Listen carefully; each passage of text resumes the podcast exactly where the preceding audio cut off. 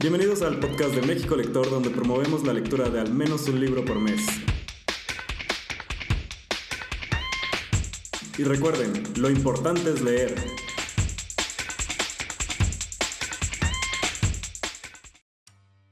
Hola, buenas noches. Quizás ven algo diferente. No están Gerardo ni Juan Carlos aquí. Nos hemos apoderado, Ale y yo, del podcast en esta ocasión. Eh, aprovechando que estamos en el mes eh, conmemorativo de em, em, el Día Internacional de la Mujer, eh, Ale y yo vamos a estar hoy con ustedes en el podcast y tenemos unas invitadas muy especiales. Tenemos a Ángela Olmedo y tenemos a Avia Castillo. Al ratito van a conocer más sobre las dos.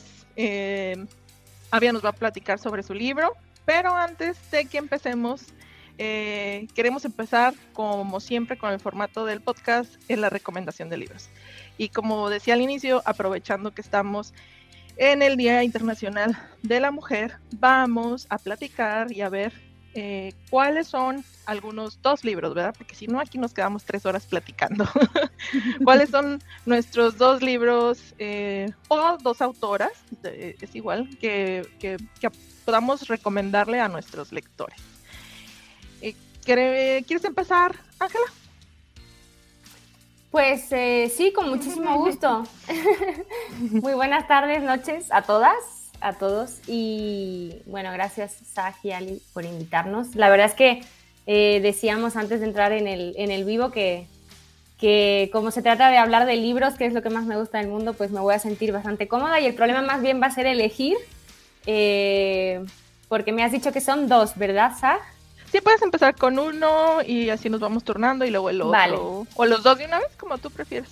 No, les abro de uno primero y así después doy el turno de palabra a alguien más para que esto sea más divertido. Bueno, voy a empezar con este libro. Es Suite Francesa de Irene Nemirovsky. Es, em, es uno de los libros, bueno, para aquellos que me conocen, eh, hay, muchas, hay muchas personas que dicen, ay no, ya está Ángela otra vez hablando de este libro, por Dios. O sea, creo que puedo decir aunque esto es difícil para una lectora, creo que puedo decir que es mi novela favorita.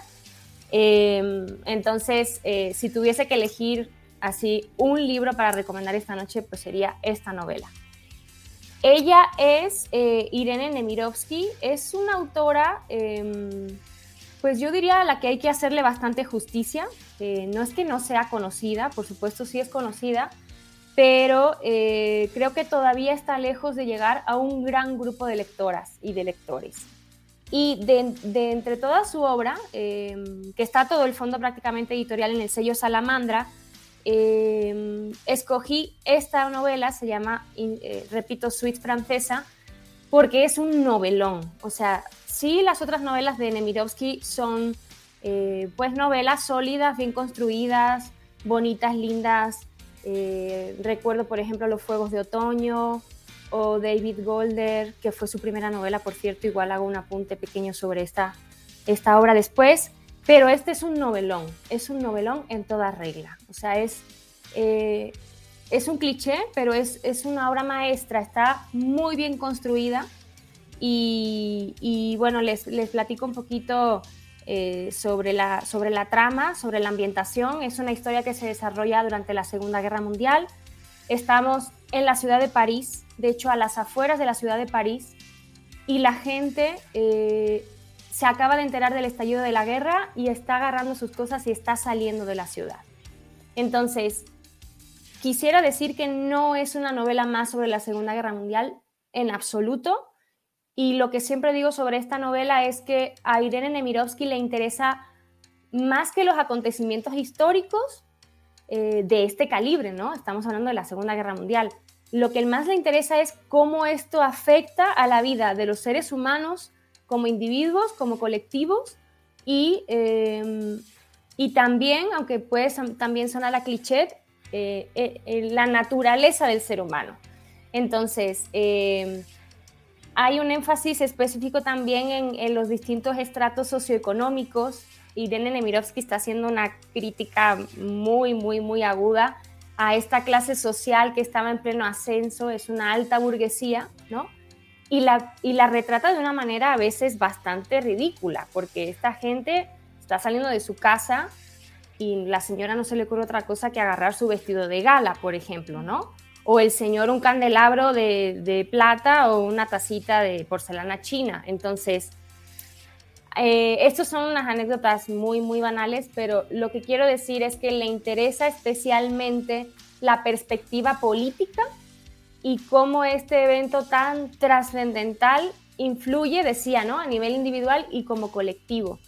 Entonces, eh, bueno, empezamos la novela en este escenario que mencionaba de la gente saliendo de la ciudad de París totalmente angustiada, ¿no? Es un primer capítulo que provoca pues, muchísima angustia, es un capítulo muy breve y ahí empieza a retratar una serie de personajes, sobre todo algunos eh, de los personajes más memorables efectivamente de esta clase social eh, favorecida económicamente, para hacer un retrato del ser humano y de cómo una tragedia histórica pues hace que saques a veces incluso lo peor de ti.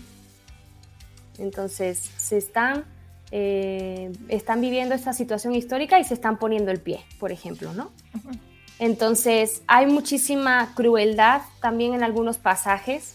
Uno de mis pasajes favoritos, eh, no hay spoilers, pero tiene que ver con un sacerdote que no tiene vocación y al que le asignan que cuide de unos chicos huérfanos, que los lleve a otro lugar que los ayude a trasladarse. Y él se da cuenta de que no, no, tiene vocación ni fe en el ser humano. Dice, estos niños eh, son, ni siquiera son una piedra en bruto, son unos, son unos animales, son unos bestias, ¿no? Bueno, acuérdense de mí si la leen en este capítulo habrá un vuelco radical, ¿no? Porque está uno centrado en la figura del sacerdote y estos niños se apoderarán de la historia y dirán, bueno, eh, te vas a enterar, te vas a enterar. Eh, la, historia acaba realmente, es bastante cruel. Y, bueno, pues em, el estilo de, de Nemirovsky es delicioso, la verdad es que eh, se disfruta muchísimo. No es una novela eh, entretenida, no es complaciente, no es para irte a la playa, es un novelón, o sea, es para concentrarse y disfrutar de la verdadera literatura. Y nada más, quisiera, bueno, contar la anécdota de que a ella le tocó vivir la Segunda Guerra Mundial, de hecho ella es judía, es rusa, judía, nacida en Rusia, de una familia acomodada, tuvo que trasladarse con su familia en una primera instancia al norte de, eh, de Europa, bueno, un país nórdico, creo que era Finlandia, y luego ya por fin llegó a París, llegó jovencita, no sé, como con 15 años, si no recuerdo mal. Y bueno, es un genio, ella escribe su primera novela, igual si no recuerdo mal, con 16 años o 17, y, a ella le tocará vivir en carne propia de estos acontecimientos. Entonces, es curioso, ¿no? Porque... Em, en la, contraportada del libro, en el texto de contra, dice, escrito sin la facilidad de la distancia ni la perspectiva del tiempo, porque ella estaba escribiendo mientras estaba sucediendo todo y el proyecto se vio truncado, porque a pesar de que ella estaba en Francia y bueno, no sé si su marido era católico o si ella se había convertido, en fin, no hubo manera de librarse de la acusación ¿no? por su origen judío y finalmente pues muere en un, en un campo de concentración, a tal punto de que la novela estaba planeada en cinco tomos y lo que leemos hoy en día son solamente dos. Pero qué dos tomos. Y ya. y aquí lo dejo. Suena muy interesante, de hecho a mí sí me gustan ese tipo de historias, pero como dices tú, no son de para irme a la playa, ¿no? Son para sentarme, concentrarme, ahorita quiero sufrir o entender o concentrarme. Entonces, sí se escucha que no es fácil lectura, ¿verdad? No es algo que sería como quizás para todos los gustos. Pero sí se escucha muy interesante. Sí, bueno, diría que yo diría que no es una novela para alguien que está iniciando en la lectura, pero si tienes el gusto un poquito adquirido, ¿no? Y tienes esa capacidad, ¿no? De, insertarte en una lectura, disfrutarla durante varias horas, yo creo que sí, este es un libro para, para muchísima gente. Muy bien, muchas gracias, Ángela. Ah, vamos contigo, Avia, ahora. Sí, me parece bien. Buenas noches, Ángela, Lisa. Y bueno, pues yo estaba reflexionando sobre de qué libro me gustaría hablar hoy. Y creo que voy a, hablar de una novela que es muy importante para mí y que ha sido muy importante sobre todo como en mi camino como escritora y que tiene que ver mucho con la novela, eh, mi novela que, de la cual vamos a hablar hoy, y que es una novela histórica, la que yo escribí, se llama No me cerrarán los labios, y que esta también la que voy a recomendar hoy, pues es mi novela histórica favorita y de la cual yo aprendí muchísimo y de quien un libro del que yo me encariñé mucho, que son Las Memorias de Adriano, de Marguerite Urdenar y que habla eh, sobre, bueno, pues también está contada en primera persona y es el emperador Adriano, eh, pues del gran imperio romano, uno de los ocho emperadores, como dicen, ¿no? De los buenos eh, gobernantes, considerado el emperador Adriano. Y bueno, y este es el personaje que Marguerite Ursenar escoge para escribir este, esta novela que a mí me parece una belleza en cuanto a todo, ¿no? Pero sobre todo esta cuestión que tiene con el lenguaje y que tiene un tono como poético y es bello y es impresionante como un hombre de hace que dos mil años, bueno, ahora pareciera muy cercano. Margarita Ursanar siempre dice, no, pues es que me parece que yo conozco más al emperador Adriano que a mi padre, ¿no? Ella dice que bueno, con su papá ella fue muy, este, muy, muy alejada de su padre y que ella siente una cercanía con Adriano. Y creo que también algo muy bonito de la novela, pues es saber el proceso de Marguerite Ursenar, que bueno, en, la misma novela, digamos, al final, tiene estas notas bellísimas de Marguerite Ursenar hablando cómo fue toda su investigación, cuál fue su camino para conocer al emperador Adriano.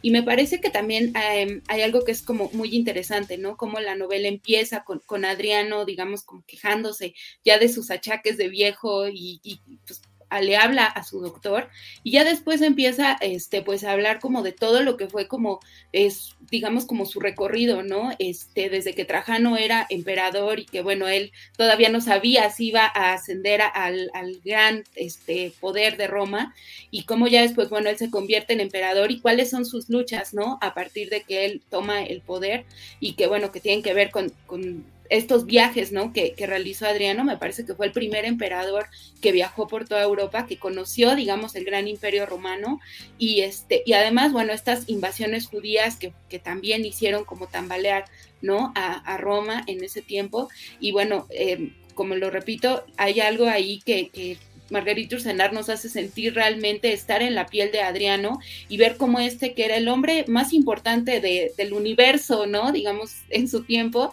este, bueno, vemos todas sus luchas, vemos también que es un emperador que se enamoró de un, este, un joven griego, em, y también es muy bello, ¿no? Como este gran romance que tiene el emperador con este, con este hombre este joven y que además, bueno, este dicen que Adriano le construyó a su amante, bueno, grandes esculturas por donde quiera que pasaba, hay muchos registros, ¿no? De ese de ese romance del emperador y entonces me parece que es muy interesante cómo Marguerite Ursenar escoge como estos pasajes para conocer a un hombre y, y nos lo trae a la vida y sobre todo también lo, lo hace, me parece un hombre de carne y hueso, ¿no? Este, como lo, como lo decía hace unos segundos, bueno, Adriano que podría haber sido el hombre más importante del planeta, este, de pronto estamos en su piel y estamos viendo cómo, este, cómo se enamora y cómo, y cuáles son sus miedos, ¿no? Con estas guerras que él tiene que enfrentar y también estamos viendo todo lo que ven sus ojos, ¿no? Cómo va a Egipto y cómo, este, visita todas estas tierras, ¿no? Que, este, que dice, bueno, es que son tan diferentes, ¿no? Las personas a, a, a lo que él conocía, ¿no? Va a Britania, en fin. Y entonces es muy bella, muy bella la novela en ese sentido. Y yo comentaba este que bueno también además de que de que es una de las novelas que más me marcó como lectora también creo que volví a ella ahora que yo misma escribí una novela y sobre todo una novela en donde yo también me sumergí en la piel de, de un personaje. Bellísima la portada. Sí. Sí este no me cerraron los labios. Bueno sí donde yo me sumerjo en la piel de, de Hermila Galindo y fue muy bonito para mí también saber eh, más el proceso de Marguerite Ursenar, ¿no? Y también las mismas dudas de Marguerite Ursenar, cómo siempre está yendo y viniendo, ¿no? Y cómo ella misma cuenta cuántas este, veces, ¿no? Como que eh, la, investigación la llevaba por muchos lugares y de cómo de pronto iba por un camino y tomaba otro, escribiendo esta novela sobre el emperador Adriano. Y me parece que eso también es un regalo que Marguerite Ursenar nos hace a sus lectores y también a todo aquel que, que bueno, y aquella persona que quiera entrar a, escribir y sobre todo escribir novela histórica y sobre todo explorar un personaje, me parece que es este una es muy bonito leer la novela y muy bonito leer las notas de Marguerite Ursanar sobre este su proceso de escritura. Entonces, bueno, esa es mi recomendación para esta noche, la primera. Muchas gracias. Sí, fíjate que eh, pues como nosotros estamos organizados en grupos diferentes y Ali y yo somos colaboradoras de diferentes locaciones, yo estoy en Monterrey, eh, por ejemplo, aquí en el grupo es un libro que se ha recomendado bastante, yo no he tenido oportunidad de leerlo, pero sí tengo eh, gente, colaboradores que están aquí conmigo que siempre platican de, ese libro bastante, cuando es, ay, lean, ya leyeron este y los otros todavía no, entonces todos estamos como tratando de recomendar otros libros. Entonces ya tengo más razones todavía para leerlo. Sí, es, muy bello y la verdad es que sí, este, te, la vas bien y sobre todo, bueno, yo tengo toda una libreta también, este, donde he anotado, este, frases y líneas de la novela que es bellísima, es como un, es un dulce, la verdad, las memorias de Adrián, todos los sentidos. Muy bien, muchas gracias. Eh, Ale. Ah, bueno, pues buenas noches también, muchas gracias Ángela y Avia que están aquí con nosotros. Este, la verdad siempre me es muy difícil hablar de, libros, sobre todo de escritoras favoritas, porque como que voy cambiando conforme me voy metiendo más en la lectura, pero bueno, ya que estamos hablando de novela histórica, que me parece uno de los puntos centrales que vamos a tocar hoy, en los últimos meses leí La Biblioteca de París de Janet Skellion Charles, un libro maravilloso, sobre todo porque em, lo que trata de retratar son a todas estas mujeres y también hombres bibliotecarios que se dedicaron a salvaguardar libros y la biblioteca de París durante la invasión este, alemana igual durante la Segunda Guerra Mundial, ¿no? Pero me parece que es, es, una combinación entre novela histórica, entre investigación a profundidad y sobre todo esta necesidad también de rescatar a, esas personas que fueron parte de la historia, pero que no son tan visibles o que no sabemos tanto de cuál fue su, su rol o su participación, porque quizá el aporte que tuvieron no tuvo que ver con temas geopolíticos, no tuvo que ver con temas bélicos, sino tuvo que ver más con la ayuda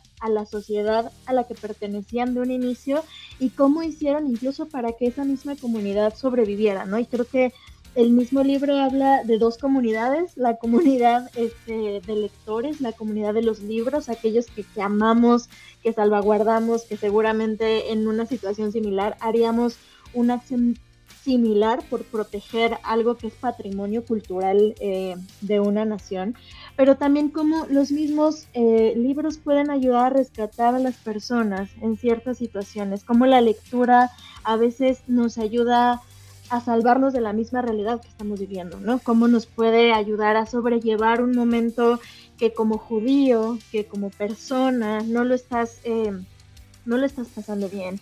Eh, tienes miedo de salir a las calles, tienes miedo de ir a tu biblioteca a la que acudías rutinariamente todos los martes. Y los personajes me parece que más allá de, de mostrar un héroe o una heroína, como generalmente solemos tener en las, en las novelas históricas, creo que aquí hay muchos héroes y muchas heroínas, ¿no? Hay, hay muchos personajes que cobran protagonismo y creo que esa es la maravilla del libro, o sea, ver cómo la directora de la biblioteca, los bibliotecarios, eh, los asistentes a la biblioteca, en cada capítulo van como rescatando este pedacito de hacerse partes y de hacerse presentes.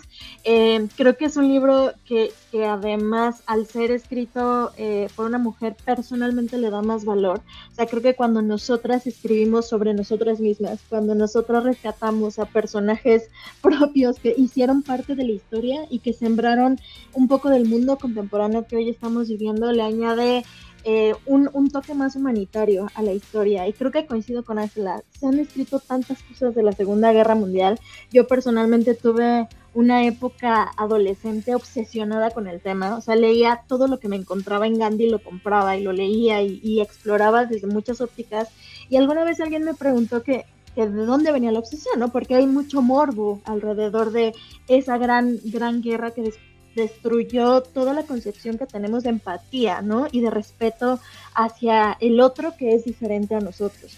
Y lo que yo les decía es, una de las cosas que más me interesaba era cómo la gente en el día a día había sobrevivido, había buscado herramientas, había buscado alianzas, espacios, comunidades, recursos a los cuales apalancarse para poder sobrevivir algo que no duró meses, algo que no fueron semanas, algo que fueron años completos de incertidumbre, de pérdidas, de modificaciones espaciales, ¿no? En donde, en donde te asentabas y creo que cuando empiezas a encontrar estas pequeñas historias como la que Ángela nos platicaba, estas, estos pequeños héroes este, dentro de un gran contexto, hace que la lectura personalmente sea más disfrutable y que creo que la quiera recomendar, o sea, que te gustaría que alguien más la leyera, este, tuviera una opinión propia y la pudiera rescatar. Creo que hay un primer paso cuando rescatas un personaje histórico y lo llevas a la vida en un libro y creo que el segundo paso lo hacemos los lectores, ¿no? De, de hacer que esa historia viva, que esa historia este, pase de chisme en chisme, de mensaje en mensaje, de club de lectura en club de lectura para que cobre mayor vida. Entonces creo que esa sería mi primera recomendación eh, y que vamos a indagar un poquito más del tema. Sí, Muchas gracias, Ale. Sí, de hecho también ese yo lo leí porque fue el que ganó ese mes nominado. Entonces eh, también tuve oportunidad de, leerlo en ese caso. ah, ah bueno, sigo yo, ¿verdad? Me voy a salir yo un poco del tema. Ahorita que somos históricos, ahorita regresamos. Pero pues también tenemos muchos lectores que no necesariamente leen todo histórico, ¿verdad? Entonces yo me voy a ir... Yo quiero recomendar más bien una autora eh, que se llama Silvia Moreno eh, García. Ella es mexicana, pero ahora es México, canadiense.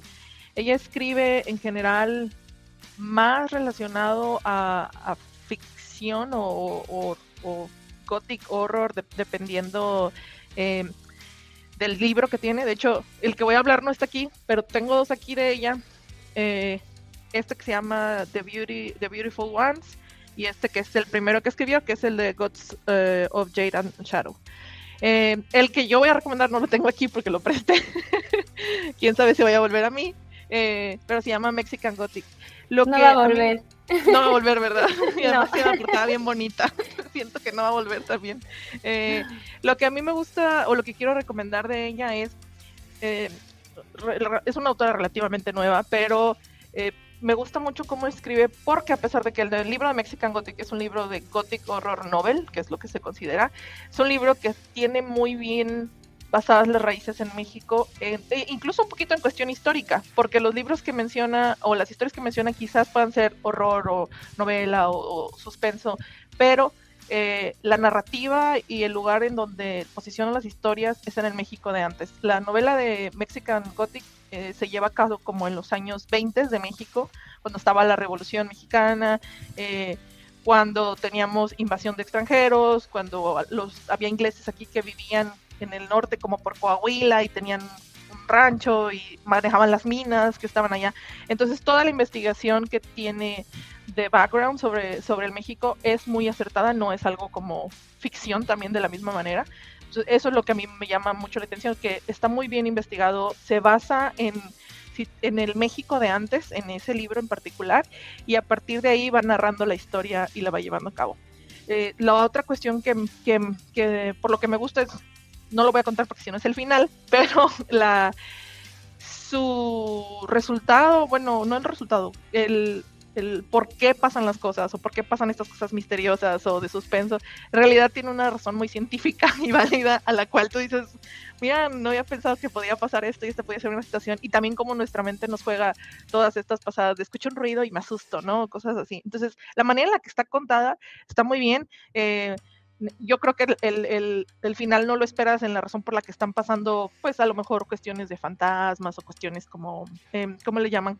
místicas, ¿verdad? las cosas místicas que pasan.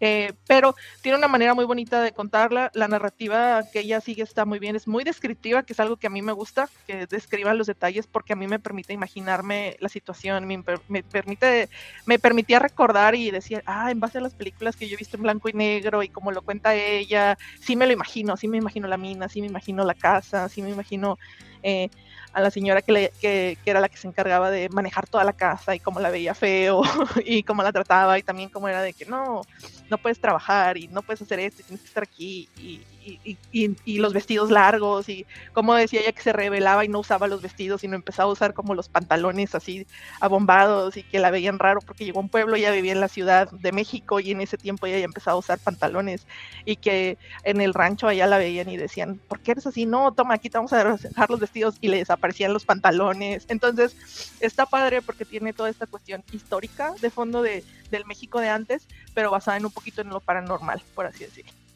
Entonces, si, si les gusta este tipo más de historias eh, paranormales o de, o de góticas, eh, es, es, un libro muy interesante. Muy bien. Eh, ah, otra volvemos contigo, Ángela, otra vez. sí, Zach, entonces, ¿continuamos con las recomendaciones o nos metemos de lleno en... Eh, pues, mira, por el tiempo, de... también no sé cómo anden ustedes, si quieren, eh, pasamos em, con, con Avia, Ali, las preguntas y ya de ahí si tenemos tiempo quieren unos dos más, ya que Ángela y Avia nos den ellos cada uno uno. Súper bien. El mute, Ali. Siempre. Este, bueno, no, muchas gracias aquí. Para todos los que nos están escuchando y que quizá llegaron un poquito después, tenemos aquí a Avia Castillo, este, que nos va a presentar eh, su libro más reciente que se llama No me cerrarán, no me cerrarán los labios, exactamente, con una portada maravillosa. Este, y Ángel Olmedo, que también nos acompaña por parte de la editorial. Entonces vamos a estar charlando un poquito y me encantaría, había antes de empezar como con las preguntas, este, que nos contaras y le contaras también a nuestros lectores este, y audio escuchas un poco de qué trata, ¿no? ¿Cuál es, digamos, la premisa del libro eh, y cómo es que lo, lo, lo presentarías? Bueno, primero que nada me gustaría decirle a Zach que he oído muy buenas reseñas de Mexican Gothic, entonces uh -huh. me pareció una gran recomendación e igual este, yo también creo que el libro anda rondándome, entonces bueno, lo leeré también. Ah, muy bien, perfecto. Y anda por ahí. y bueno, sí, este, gracias Ali, yo soy Yavia Castillo y soy la autora de la novela No me cerrarán los labios, que eh, bueno, es una novela basada en la vida de la feminista y revolucionaria Hermila Galindo, que es una mujer bastante interesante y bueno, eh, yo la definiría eh, principalmente por tres motivos, ¿no? Eh, el primero es que, bueno, Hermila Galindo tuvo una, este, digamos, una agitada participación política durante la Revolución Mexicana. Hermila también, bueno, fue, estuvo muy allegada al grupo constitucionalista de Venustiano Carranza. La segunda es de que Hermila, bueno, también luchó fervientemente por el voto femenino. Recordemos que a inicios del siglo XX las mujeres no eran consideradas ciudadanas ni en México ni en la 99% del planeta. Uh -huh. Este, no podían podían votar, tampoco podían ocupar puestos políticos, entonces bueno, Hermila Galindo siempre estuvo abogando porque eh, pues por el eh, que se reconociera este derecho para las mujeres, el voto, Y la tercera, pues que fue la primera mujer mexicana en, lanzar, en lanzarse a conquistar este, un puesto de elección popular. Hermila intentó, este, bueno, se lanzó como candidata a una diputación federal y eso me parece que la hace ya un personaje bastante peculiar. Creo que lo, lo bonito de la novela, bueno, es que este, narra esta vida a partir de los ojos de Hermila Galindo. Este, también yo creo que eh, la novela de la mano de Hermila, ¿no? La novela está narrada en primera persona y pues también vamos viendo todos estos cambios este, que trans transcurrieron desde el porfiriato, porque bueno, Hermila nació durante el gobierno de Porfirio Díaz y también, bueno, vemos a través de los ojos de Hermila la revolución mexicana, todo el desarrollo de la revolución mexicana y ya después, bueno, los inicios de este México moderno que es más o menos a partir de 1921-22, que es cuando se oficializa, digamos, el final de la Revolución Mexicana. Eh, yo creo que, bueno, casi la mayoría de, de, las novelas históricas, como hemos visto, están narradas a partir del, del punto de vista de, los hombres, entonces me parece que, bueno, aquí ya hay un, personaje que, la Hermila Galindo, es alguien, este, como, como lo comentaba, bueno, muy importante y de quien apenas sabemos el nombre o este, la verdad es que desconocemos en absoluto su existencia, ¿no? Em, algo que a mí también como que me gusta resaltar muchísimo de Hermila, pues fue que ella perteneció a esta naciente clase media de inicios del siglo XX y fue algo que, que, a ella le permitió, digamos, por un lado, acceder a una educación. Hermila se graduó como mecanógrafa y taquígrafa, lo que, bueno, era muy común en su tiempo, ¿no? Si eras mujer, y podías tener el privilegio de acceder a una educación, bueno, pues más o menos este, casi todas se dedicaban a ser maestras y secretarias. Y eso fue el caso de Hermila Galindo. Y em, también hay algo que, que, bueno, que me parece como muy interesante, pues es que fue una mujer siempre bastante inteligente, bastante aguerrida, este, con mucho carácter, que era también una mujer muy culta. Hermila sabía de filosofía, de historia, de política de su tiempo, en fin, una, una mujer impresionante. Y que, eh, bueno, que también ella este, vale la pena resaltar, Hermila queda huérfana de madre a los tres días de nacida, la recoge su padre y la va a llevar, digamos, a que la críe la hermana soltera de, la familia, este, la tía Ángela Galindo, y me parece que ahí Hermila vio otras maneras de ser mujer, de ser plena en esta sociedad, y bueno, también como Hermila podía ganarse su dinero, pues ella no tuvo, digamos, esa necesidad de tener un hombre a su lado, ¿no? Este, y bueno, eso ya la hacía una mujer muy peculiar. Y gracias a ello, bueno, Hermila se fue abriendo paso no solamente en el magisterio, como lo comentaba, Hermila fue este, maestra, ella nace en Durango, vivió tanto en Durango como en Torreón, este, y bueno, ya cuando empieza, digamos, a burbujear, ¿no? Como todo este estallido revolucionario en contra de la dictadura de Porfirio Díaz, Hermila se une al maderismo y, este, bueno, allí también empieza una carrera, digamos, en, el periodismo y ya después, cuando eh, eh, Madero es asesinado em, en la, durante la decena trágica por Victoriano Huerta, bueno, eh, eh, Venustiano Carranza se levanta en armas y Hermila abraza la bandera de Venustiano Carranza, ¿no? Y esa, bueno, esa es la bandera, digamos, que va a definir su vida, la de la constitucionalista de Venustiano Carranza, pero también la feminista. Em, muchas veces me preguntan, ¿no? Si es este, si las mujeres se consideraban feministas a inicios del siglo XX, y sí, la verdad es que el término ya se utilizaba. De hecho, Hermila, más adelante, Hermila Galindo funda una revista llamada La Mujer Moderna, y bueno, ella misma pone este que señala que es la primera revista feminista de México.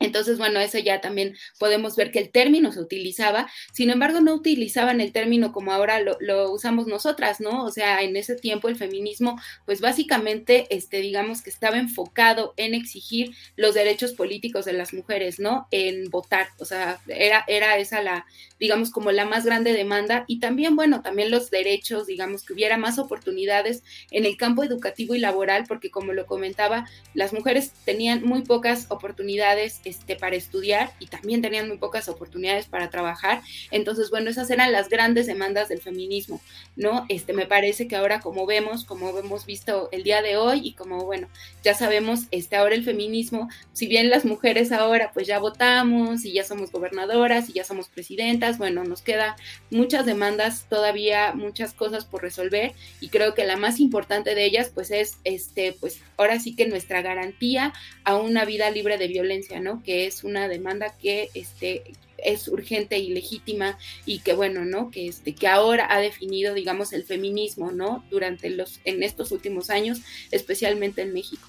Entonces, bueno, de eso se trata la novela, este, de la vida de, de esta mujer y de toda esta lucha que ella emprende, no solamente, como lo comentaba, junto a Venustiano Carranza en el transcurso de la Revolución Mexicana, sino muy especialmente en su lucha por las mujeres, por los derechos de las mujeres y algo que también es muy interesante y muy bello de Hermila Galindo, pues fue como esa, em, yo siempre digo que es un afán suyo, ¿no? Por hacer contacto y por hacer hermandades este, con otras mujeres, ¿no? Hermila viajó por todo el país fundando clubes feministas, siempre, este, digamos que haciendo propaganda sobre por qué el feminismo es importante, por qué las mujeres deben votar, por qué es necesario que las mujeres pues tengan derechos políticos. Y no solo eso, Hermila era muy consciente de que este, a las mujeres, bueno, estaban totalmente, digamos, como sumergidas en esta tutela, este, pues, del, del, marido, del padre. Y entonces Hermila sí quería como que las mujeres dijeran, bueno, este, voy a luchar por estas pues sí, por una emancipación, por este, digamos, yo poder ser este dependiente, ¿no? De mí misma y que yo pueda estudiar, que yo pueda trabajar, que pueda ganar dinero.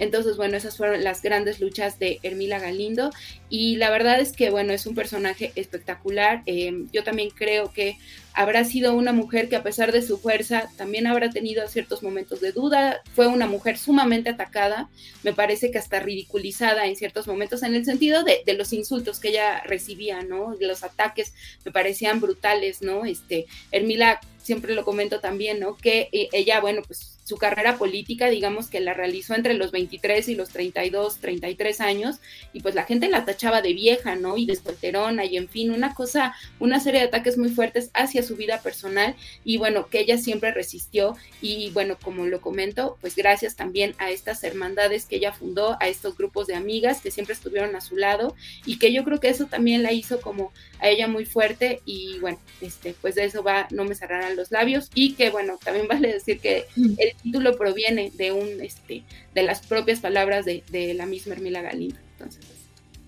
Postor, yo lo empecé a leer el fin de semana y desde el primer capítulo me enganché porque además creo que la pluma es, es muy ligera, es, es, bastante amigable.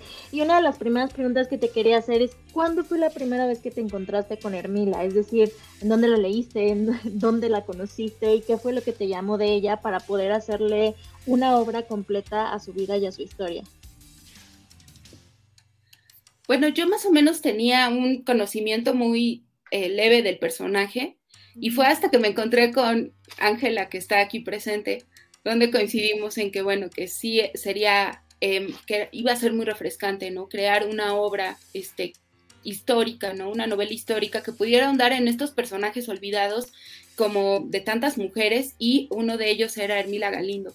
Nos parecía que había algo en el personaje que no solamente por todo lo que he comentado, que era muy interesante, sino que también cumplía con lo que eh, coincidimos, ¿no? Que era un viaje del héroe, que era como esta vida que empieza de una manera muy difícil, ¿no? Como, como lo decía, bueno, esta eh, niña que se queda huérfana y de pronto este, empieza a ascender y empieza a superarse y empieza a, digamos, a emprender todo un camino de crecimiento hasta llegar a las más altas esferas del poder político, ¿no? Entonces, bueno, a partir de eso nos pareció que el personaje valía la pena para eh, hacer esta novela y algo que también a mí me, gusta resaltar, ¿no? Que eh, me parece un personaje muy refrescante, ¿no? Para una obra de ficción, no solamente por este por sí, por ser este parte de estos personajes femeninos olvidados por la historia, sino también por lo que comentaba que es que ella pertenecía a una naciente clase media y eso a mí me gustaba del personaje, ¿no? Creo yo que este, muchas veces, bueno, yo tengo esa impresión que a veces en las obras de ficción, las mujeres que se suelen retratar, pues son, pertenecen a la aristocracia o son demasiado bellas, se distinguen por su belleza y tal vez a lo mejor por un poder material. Y el caso de Hermila era muy distinto, ¿no? Me parece que su belleza es otra, ¿no? Eh, eh, no es normativa, ¿no? Como bueno, este término, claro, está muy de moda y que me parece muy acertado, ¿no? Que hay una belleza normativa, Hermila era otro tipo de belleza y que además bueno, pues si bien tuvo el privilegio, porque yo creo que sí, ¿no? Había un privilegio ahí en que ella pudiera acceder a una educación, pues fue una educación también para, para trabajar, ¿no? Ella, este, digamos que siempre fue una mujer muy trabajadora, siempre este, anduvo como de aquí para allá, viendo cómo mantenerse a sí misma, cómo mantener a su tía, y eso también la hacía una mujer muy, eh, pues, muy singular y que también me parece que ahora sí que daba el personaje, pues para explorar otros temas, ¿no? Que a lo mejor no están en la biografía de Hermila Galindo, pero que sin duda, este, cabían, ¿no? O que valía la pena, este, ver cómo habría vivido Hermila Galindo, qué sé yo, ¿no? La amistad femenina, ¿no? Que yo siempre digo que, bueno, este, a mi parecer a veces todavía es muy castigada, ¿no? Que a las mujeres todavía juntas y esa unión entre mujeres todavía suele, este, pues sí, ¿no? Como provocar cierta incomodidad o cierta, este, este, sí, ¿no? Como, como que sospecha, ¿no? Entonces, me pareció que en los tiempos de Hermila todavía esto era, este, bueno, era aún más, este, bueno, se subrayaba mucho más.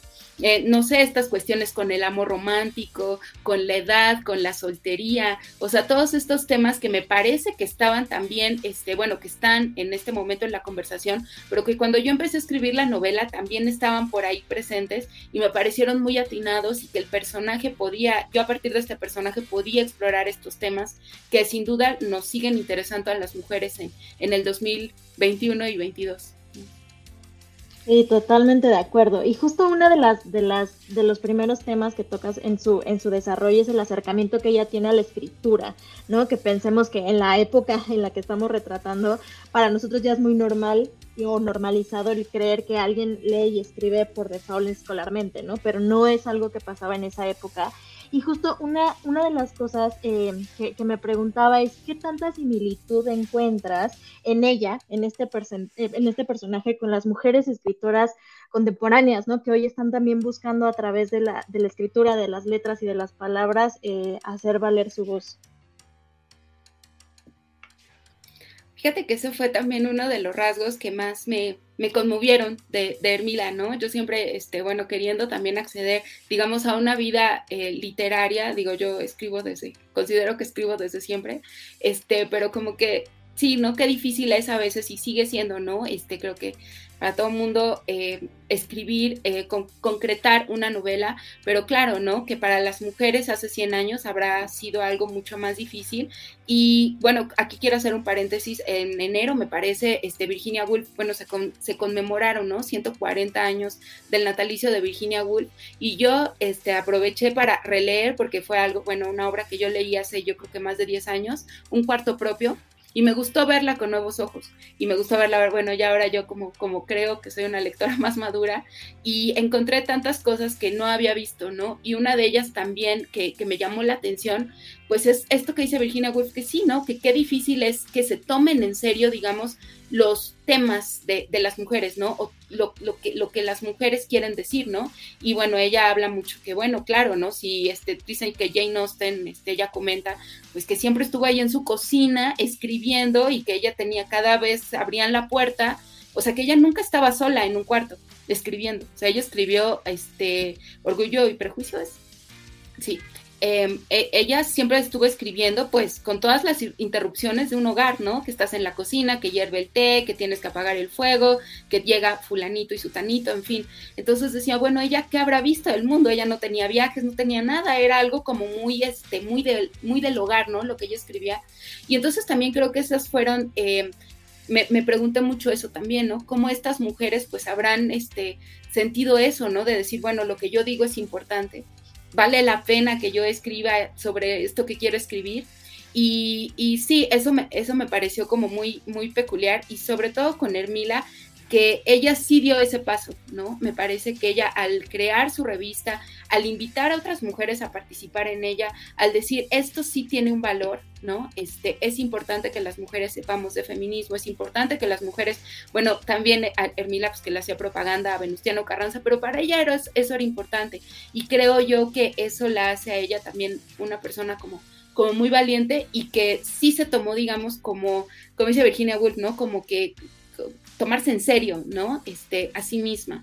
Y eso, bueno, me parece como un paso enorme, ¿no? Que realizaron estas mujeres como Hermila Galindo a inicios del siglo XX, ¿no?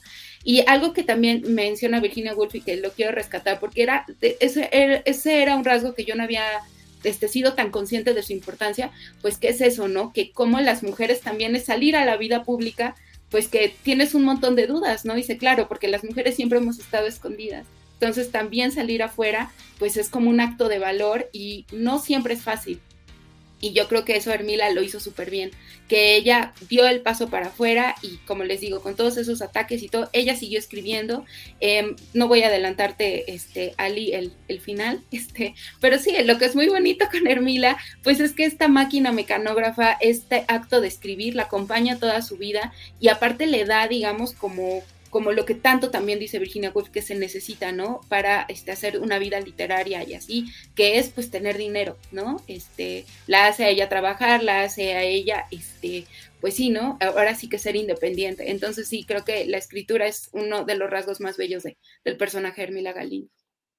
Sí, Sí, totalmente. O sea, creo que e, e, es, es, bastante peculiar. Y justo hablando del personaje, eh, creo que una de las cosas que también me ha gustado bastante de toda la lectura es la personalidad, ¿no? Desde, desde chica vas viendo esta, esta personalidad que tiene esta dualidad entre la firmeza, la independencia, lo aguerrido, pero que también tiene una parte muy femenina como el tema de comunidad, ¿no? Como el tema de hacer este espacio hacia otro, ¿no? ¿Qué tanto eso es parte de, de la novela y qué tanto también es parte de la personalidad misma que fuiste descubriendo de ella conforme todo el proceso de investigación?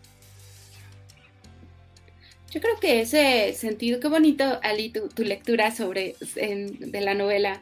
Te lo agradezco mucho también tus palabras. Y yo creo que ese, ese rasgo fue de los rasgos como que me parecieron más amables del personaje y que digamos que yo al, al inicio este, hice esta investigación como muy general, ¿no? Este, en mis primeros encuentros con Ángela, como que hice esta investigación este, muy general y como que yo podía ver más o menos por dónde ir la novela, pero que ya cuando me empecé a clavar, ya como en la escritura, este, poco a poco que Ángela siempre me estuvo acompañando en cada capítulo y se lo agradezco muchísimo. Este, pero bueno, en todo este, ya este camino, digamos, yo me empecé a dar cuenta de que ese rasgo de, comunidad era de los más importantes de la novela y que era lo que iba a ir tejiendo la, vida de Hermila. Me pareció muy bello que, siempre eso, ¿no? Que siempre estuvo rodeada de mujeres, que siempre estuvo este, haciendo vínculos y a donde fuera que, eh, a donde quiera que fuera, perdón, este, ella tenía como, como estos este, grupos, ¿no? Con los que podía contar. No, yo, yo creo que ese fue un rasgo que la verdad es que siempre estuvo en el personaje y que de hecho a mí me hizo las cosas más fáciles, ¿no? A la hora de escribir la novela, porque yo agarré mucho, ¿no? Como que sabía que ese era el, el hilo que iba a tejer todo y bueno, creo que, que se logra. Sí, se logra bastante, bastante bien. Es, o sea, la lectura es fluida y es bastante dinámica, sobre todo cuando tenemos como contextos históricos, este, que además tienen una carga política. Creo que es interesante verlos desde otra óptica, no un poco más individual del personaje. Em, creo que también una de las cosas que, que, me llama la atención es, es de las primeras que se, que se, que se abre paso en este, en este camino del feminismo y qué tanto su obra, su presencia, toda su historia, crees que haya impactado tanto en lo que hoy tenemos como en el movimiento, como en lo que hoy tenemos como parte de la escritura y como también este espacio que le estamos abriendo eh, a las mujeres mismas para que escriban.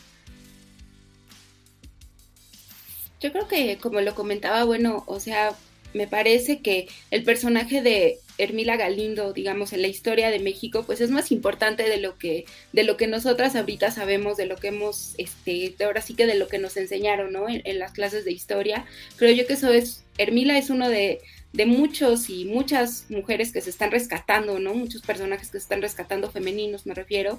Y yo me emociona mucho, creo que en los próximos años vamos a saber más historias todavía de otras mujeres que participaron tanto en la revolución como en otros movimientos, este, digamos, dentro de la historia de México, ¿no? Creo que em, ahora sí que hay, hay una, una frase que, que, se la dice, me parece, la misma eh, Eulalia Guzmán, la maestra Eulalia Guzmán se la dice a Hermila, que le dice que sí, que a lo mejor este, ahora sí que a los que inician, ¿no? Los iniciadores de cualquier actividad, pues son los que reciben los golpes, ¿no? y que pocas veces se le reconoce, este, digamos, su presencia y su trabajo. Y me parece que ese es el caso de Hermila, que eh, digamos que si esta era una enorme pared, ¿no? Que había que derrumbar, bueno, a Hermila le tocó ser de las primeras que, que dio los golpes, ¿no? Y que picar piedra. Exacto, que picar piedra y que ya más adelante, bueno, digamos que gracias a ese camino que ella empieza a abrir, otras mujeres vinieron y pudieron, este, digamos, ir avanzando. Pero yo creo que eso fue la labor de, eh, de las mujeres al, muy al inicio del siglo XX y eso fue el caso de Hermila Galindo, ¿no? Que tal vez ella no le tocó tanto el fruto, pero sí le tocó, este, digamos, como que abrir esos primeros este, metros, ¿no? En el largo camino que todavía las mujeres estamos recorriendo. Y yo, eh, sí, la verdad es que sobre las revistas feministas y sobre la escritura de mujeres, pues sí, también en Mila fue muy importante. ¿Por qué? Porque sí hizo, digamos, como esta revista y aparte apoyada por el gobierno, eh, digamos, constitucionalista de Venustiano Carranza, ¿no? O sea, sí logró Hermila, eh, digamos, ocupar, este, más bien utilizar ¿no? su cercanía con el poder, pues para llevar a cabo estos grandes proyectos este, para, digamos, la causa de las mujeres y creo que ella era muy consciente de eso, me parece que también fue una mujer muy inteligente y muy audaz en abrir esos caminos, ¿no? Que eran muy difíciles. La verdad es que en ese tiempo yo tengo entendido que había o hubo anteriores a Mujer Moderna algunas publicaciones feministas, pero este, bueno, como que eran muy intermitentes. Y Mujer Moderna, la verdad es que duró aproximadamente, si no mal recuerdo, unos dos años, este, tuvo más de 100 números. Entonces, bueno, eso nos quiere, nos habla mucho de que sí fue una revista que logró mantenerse, que logró, digamos, este, contar con una plantilla como muy buena de colaboradoras y que además como que sí tuvo, digamos, una repercusión, ¿no? Este, en, en, su época. Entonces me parece que, bueno, esa es una labor bastante importante y que sí nos debe hablar muchísimo de quién fue Hermila Galindo y de por qué es, este, pues digamos, un, un personaje que vale la pena conocer. Súper, muchas, muchas gracias. Oye, y desde toda tu experiencia de escritura y de recopilación de la historia, ¿qué consejos le darías tú a, un escritor, a una escritora o incluso a alguien como nosotros lectores que quiere empezar a indagar sobre un, sobre un personaje, que quiere empezar a rescatar un personaje? ¿Dónde le recomendarías que empezara? ¿Por qué, por qué, eh, por qué lugares? ¿Por qué lecturas? Eh, eso. Yo creo que la escritura en general, eh, siempre lo digo también, es, es, un acto, pues es un atrevimiento, ¿no? Me parece que también siempre, eh, a mí en mi caso también, y por eso hace rato también rescataba, ¿no? La, las notas de Marguerite Yourcenar, que me ayudaron muchísimo porque ella también estaba así, ¿no? O sea, de pronto a veces estás tan inmersa, ¿no? En el proceso de escritura que dices, bueno, si estoy llevándolo de manera correcta, si estoy en el, en el buen camino o no. Y creo yo que vale mucho la pena también a este, saber de otros procesos, ¿no? De los procesos de las grandes escritoras y los grandes escritores que ayudan muchísimo y me parece que siempre seguir adelante, ¿no? Que siempre es como también hacerle, creo, caso a, la intuición y a lo que nos vibra del personaje, ¿no? Yo con Hermila, la verdad es que sí fue, fue un personaje que me pareció muy cálido desde el inicio y yo también desde ahí quise, eh, digamos, como construir, ¿no? Me, da muchísimo gusto, Ali, que, que, lo mencionas, de que se siente una escritura muy ágil y como muy amable y me parece que sí, porque esa, yo así percibía también mucho a Hermila, ¿no? Que era una mujer como muy cálida que quisieras que te acompañara, ¿no? Y bueno, aquí también le doy muchísimas gracias a Ángela, que, ella también conoce mucho mi, mi, proceso y que sí hubo momentos donde la verdad es que, híjole, sí fue muy complicado para mí, sobre todo, ¿no? Este, ¿por qué? Porque pues sí era una historia, digamos, el desarrollo de la Revolución Mexicana. Yo la verdad es que lo tenía más, este, digamos, como, como más resumido de lo, que, de lo que ya pensé cuando a la hora de escribir la novela, que fue un proceso tremendo y que también me obligó a mí a entender la revolución de, de cierta manera. Y lo que recomendaría muchísimo, ¿no? A quien quiera, este, digamos, desarrollar un personaje, pues que también que, que sí, que no, que no tenga miedo a, a realmente conocerlo, a realmente tomar decisiones, eh, que hay a veces este, muchos digamos, este, lo voy a decir así, ¿no? Como hasta puntos negros en la historia y a veces una como escritora de ficción pues lo que haces es conectarlos, ¿no? Que siempre estás partiendo, por supuesto, ¿no? De, la base histórica, pero que también ahí es donde entra la ficción y donde entra el lenguaje y donde entra todo lo bonito que una puede rescatar y, a lo mejor empezar a explorar de, un personaje, ¿no? Y ya lo empiezas como a hacer tuyo. Y creo yo que ese sí, sí es un acto de atrevimiento y que a veces sí da miedo, pero la verdad es que hacerlo también, este, empiezas a hacer la obra tuya, empiezas a hacer también, eh, le empiezas a dar una voz, ¿no? Este, cálida, como lo comentaba, al personaje.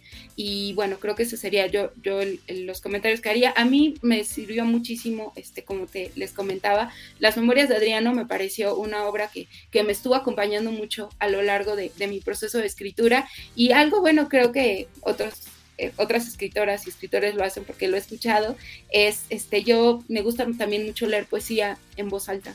¿No? Este, son ejercicios que hago, me, me gustan, creo que me, me, ayuda, yo tengo esa sensación de que me ayudan mis procesos para, a la hora de escribir y también en esta, digamos, en ese, en el largo camino, ¿no? De, de mi escritura, ¿no? De esta novela, eh, yo leí mucho este, a Rosario Castellanos, este, a mí me gusta mucho Poesía no eres tú, me parece un libro fenomenal. Sí, hermoso, ¿no? Este, tantas figuras, Rosa Castellanos era una poeta impresionante, y también muchísimo a Alfonsina Storni. Creo que fueron dos eh, de mis poetas que estuvieron ahí acompañándome y, la verdad es que me, funcionó.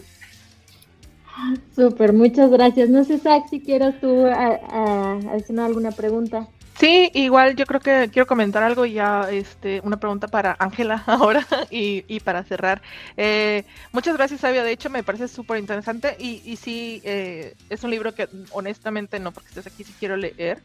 Eh, creo que es, como dices, a lo largo de la historia, cuando yo me puse, lo que platicabas, me puse a pensar cuando vamos a la escuela y en la primaria y que te dan tus libros de historia y cómo si aprendes sobre la revolución y aprendes sobre la independencia y pues tienes allá doña, doña José Ortiz Domínguez y algunas mujeres por aquí y por allá, pero toda esta situación política revolucionaria, un poquito más... Eh, eh, sí, sí, ya más como político, como eventos socio, socio, sociopolíticos, socioeconómicos eh, sobre las personas, no se mencionan y no es algo sobre lo que aprendemos. Entonces yo creo que estos libros, independientemente que tengan algo de ficción, son muy interesantes porque para alguien que le interesa puede empezar de ahí y luego regresarse a otro tipo de novelas históricas, después quizás leer una biografía que a lo mejor dije, dirían al inicio, no me aviento la biografía porque qué aburrido, ¿no? Pero a lo mejor si empiezo con algo que tiene que ver con una novela histórica, que tiene ficción, pero tiene en eh, realidad, puedo volver hacia, hacia el otro lado. A mí la historia es algo que me gusta mucho.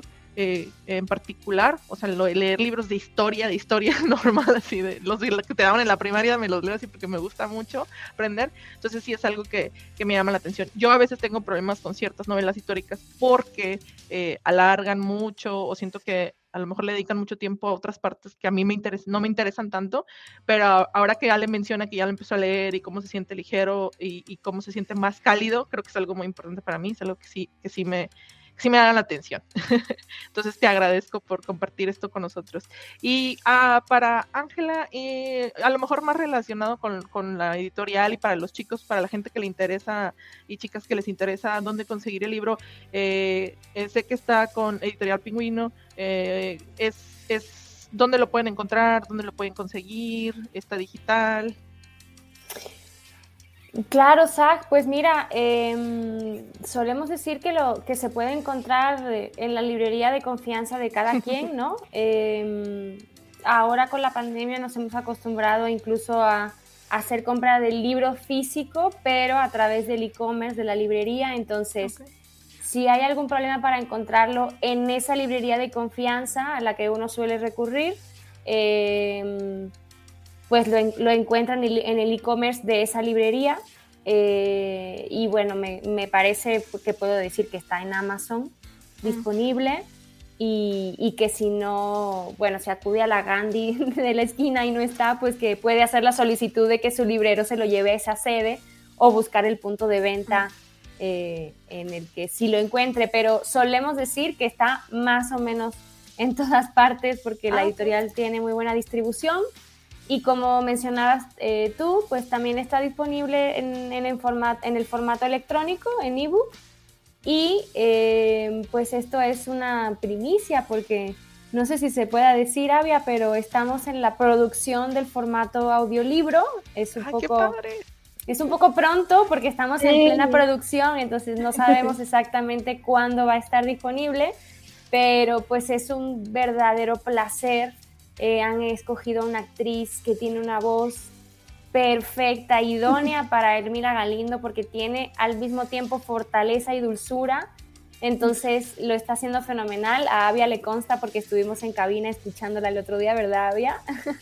Sí, bellísima. Este, nos conmovió mucho. Es la voz de Hermila. para mí dije, sí, claro, así habrá sonado Hermila seguramente. te la imaginabas. Sí, increíble. Sí. Así que bueno, para aquellos que prefieran otros formatos, pues está, está el ebook, estará disponible el audiolibro y para aquellos que o aquellas que ya la hayan leído, pues de todas maneras podría ser un, verdadero placer eh, ponerse los auriculares, ¿no? Y escuchar la novela de Avia. Yo nada más quisiera agregar, no voy a agregar nada sobre el personaje de Hermila porque ya nos ha quedado claro que es un mujerón, es un personaje, un carácter fascinante y ya había, lo explicó con todo lujo de detalles, pero sí quisiera eh, solamente hacer un, comentario acerca de, del, estilo y de la pluma de Avia. Ya decía Ali, se lee fenomenal, ¿no? Te, tiene una, una, pluma ligera, entonces te metes en la historia y pasan las páginas. Cuando Avia me mandó el primer avance de la novela, yo me paré en seco y dije, no, bueno, esto, esto se tiene que hacer porque se tiene que hacer. Avia tiene un talento natural, más allá de que, por supuesto, como ella dice, ha escrito toda la vida y, me consta que ha trabajado muchísimo, pues tiene un talento natural que se, que se ve, que se percibe en estas líneas que efectivamente te van llevando, ¿no? Para que pases las páginas. De hecho, tiene una manera muy acertada de concluir los capítulos. No es una novela de, intriga, claro, pero concluye los capítulos de manera que, quieres ya leer el siguiente, porque cierra de una manera muy emotiva. Y, bueno, pues es, es muy, yo siempre digo que es muy sensible sin llegar a ser inocente o naif, ¿no? Es una prosa muy, muy, muy dulce sin ser excesivamente empalagosa, no sé, es, una, es un estilo de escritura que me gusta mucho. Y con este estilo, pues Sabia lo que hace eh, es una propuesta de renovación, ya lo decían ustedes. La historia de la revolución o la historia de México en general, pues se ha contado de cierta manera, eh, no solamente acartonada, con prejuicios y con mitos, sino pues también pues desde una mirada pues estamos ya tratando de superar la dualidad de lo masculino y lo femenino, pero bueno, podríamos decir para entendernos en este momento que se ha solido contar desde una perspectiva masculina. Y, entonces Sabia nos propone esta versión de la historia con su mirada muy femenina y al mismo tiempo propone una renovación del género histórico, porque a veces alguien te decía, eh, te recomiendo esta novela histórica y uno se imaginaba un cierto tipo de libro, como ya comentaban ustedes, Sahali, escrita por un hombre de cierta edad que se alargan las descripciones, ¿no?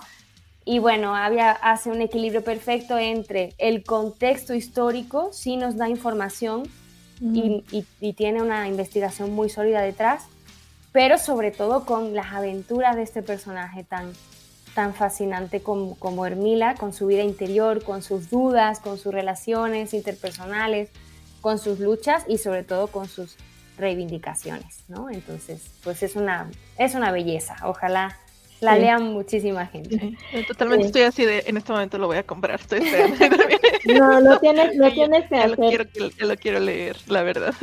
Sí, creo que la, mejor, la mejor referencia es como cuando tenías este maestro de historia o maestra que no te ah, contaba estructuralmente la historia, sino te metía en la narrativa, este, sentías que era voy a decir despertaba tu curiosidad, pero en realidad sentías que te estaba contando el mejor chisme de la historia.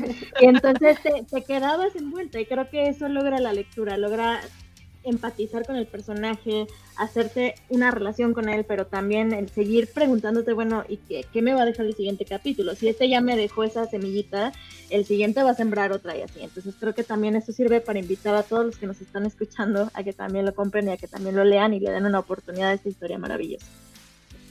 Totalmente de acuerdo para hacer. Yo lo siento como parte de la historia, ¿verdad? Eres parte de la historia en este momento. Exacto.